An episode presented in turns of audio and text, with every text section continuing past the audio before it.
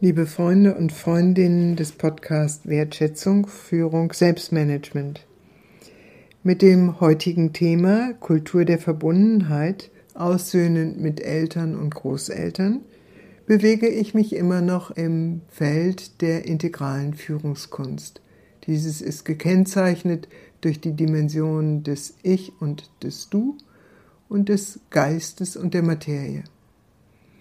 Kultur der Verbundenheit befasst sich mit der Dimension des Du. Und zu den Du gehört auch das Du der Eltern und der Großeltern.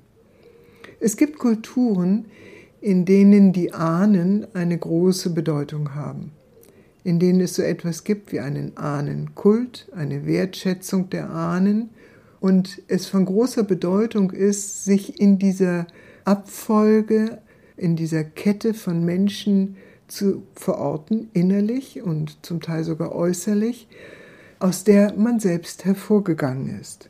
Bei uns ist es gänzlich anders. Ahnen spielen, wenn man so will, keine Rolle. Ganz im Gegenteil. Es geht in hohem Maße in unserer Gesellschaft darum, als unabhängiges Ich sich zu entwickeln. Das ist einmal ein sehr natürlicher Vorgang, der biografisch angelegt ist. Der junge Mensch, der aufwächst, befindet sich in einer großen Abhängigkeit von seinen Eltern. Und dann kommt diese bei allen belächelt, beklagte Phase der Pubertät, in der das eigene gesucht wird.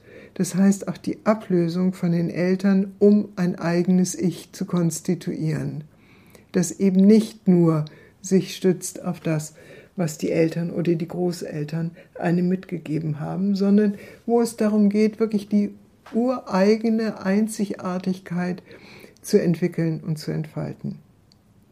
Dieser Prozess ist menschheitsimmanent und dieser Prozess ist etwas, was wir alle durchlaufen und durchlaufen müssen.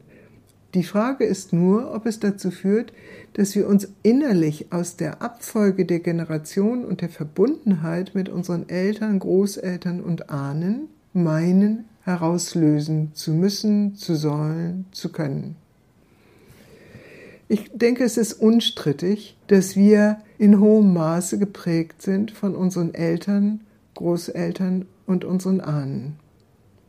Wenn wir jetzt einen Versuch machen, uns von diesen Wurzeln zu lösen, kann es uns passieren, dass wir uns entwurzeln. Und eine solche Entwurzelung liegt natürlich immer dann besonders nahe, wenn ich die Eltern oder Großeltern oder den Clan oder die Familie oder was auch immer, aus denen ich gekommen bin, als äußerst belastend, restriktiv, vergiftend und mich bedrohend erleben musste. Das können individuelle Schicksale sein, bei denen so etwas an Traumatisierung durch die Beziehung zu den Eltern passiert ist.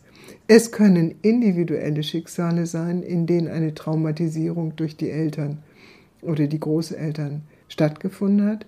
Es können aber auch ganze kollektive Traumatisierungen stattgefunden haben. Und genau dieses ist in unserem Lande der Fall. Wir sind derzeit in einer Phase, in der ein Bewusstsein anfängt dafür zu existieren, dass die Kriegskinder und Kriegsenkel in hohem Maße belastet sind durch die Erfahrungen, die die Kriegsgeneration gemacht hat.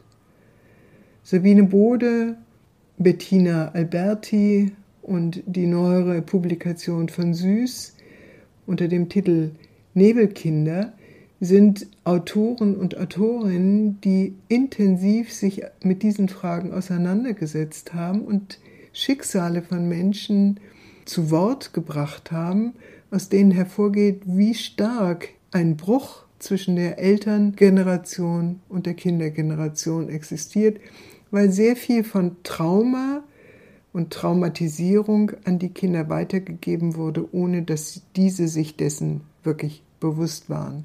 Sie haben einfach ihre Eltern als prügelnd, als dissoziiert, als geistig nicht anwesend, als mit allem beschäftigt, nur nicht mit der Beziehung zu ihnen erlebt und haben darunter gelitten, ohne wirklich zu wissen, woher solche Verhaltensweisen kamen. Das ist kein guter Boden, um eine Kultur der Verbundenheit zu entwickeln, weder der Verbundenheit zu sich selbst noch der Verbundenheit zu anderen. Es ist ganz im Gegenteil ein Nährboden für Beziehungsstörungen, für die Unfähigkeit, sich zu binden, die Unfähigkeit, liebevoll und vertrauensvoll miteinander umzugehen. Und wenn wir uns unsere Gesellschaft anschauen, dann können wir feststellen, dass diese Symptome in hohem Maße charakteristisch sind für den bundesdeutschen Alltag. Bis hin zu der Tatsache, dass wir inzwischen zu dem Land geworden sind, mit der geringsten Geburtenrate weltweit. Es scheint also so zu sein, dass die Versöhnung mit den Eltern und Großeltern ansteht, statt sich aus der Reihe heraus bewegen zu wollen, was ja letztlich gar nicht geht, diese Beziehung anzunehmen. Was kann das bedeuten? Es bedeutet nicht, dass wir die Taten der Kriegsgeneration beschönigen müssen. Es bedeutet auch nicht, dass wir die traumatisierten Eltern beschönigen müssen und so tun müssen, als wenn sie uns Gutes getan haben, sondern es bedeutet, den Kontakt mit diesen Menschen aufzunehmen und die Herzbeziehung wieder zuzulassen. Jeder Mensch, egal wie er gefehlt und wie er gescheitert ist, verdient, dass er in seiner Würde und in seinem Wert gesehen wird. Und das gilt auch für prügelnde Eltern oder missbrauchende Eltern. Das ist ein schwieriger Weg, aber er wird erleichtert, wenn ich den inneren Rollentausch mache, von dem es im letzten Podcast die Rede war, wenn ich den inneren Rollentausch mache und mir vergegenwärtige, in welcher Lebenssituation die Eltern und Großeltern gewesen sind. Das wäre dann auch mein Vorschlag für eine Übung. Schauen Sie, wenn Sie wieder im Dissens, im inneren Dissens sind mit Ihren Eltern, dass Sie einen inneren Rollentausch mit ihnen machen und sich fragen, wie es Ihnen als kleinen Kindern oder als jungen Erwachsenen gegangen ist.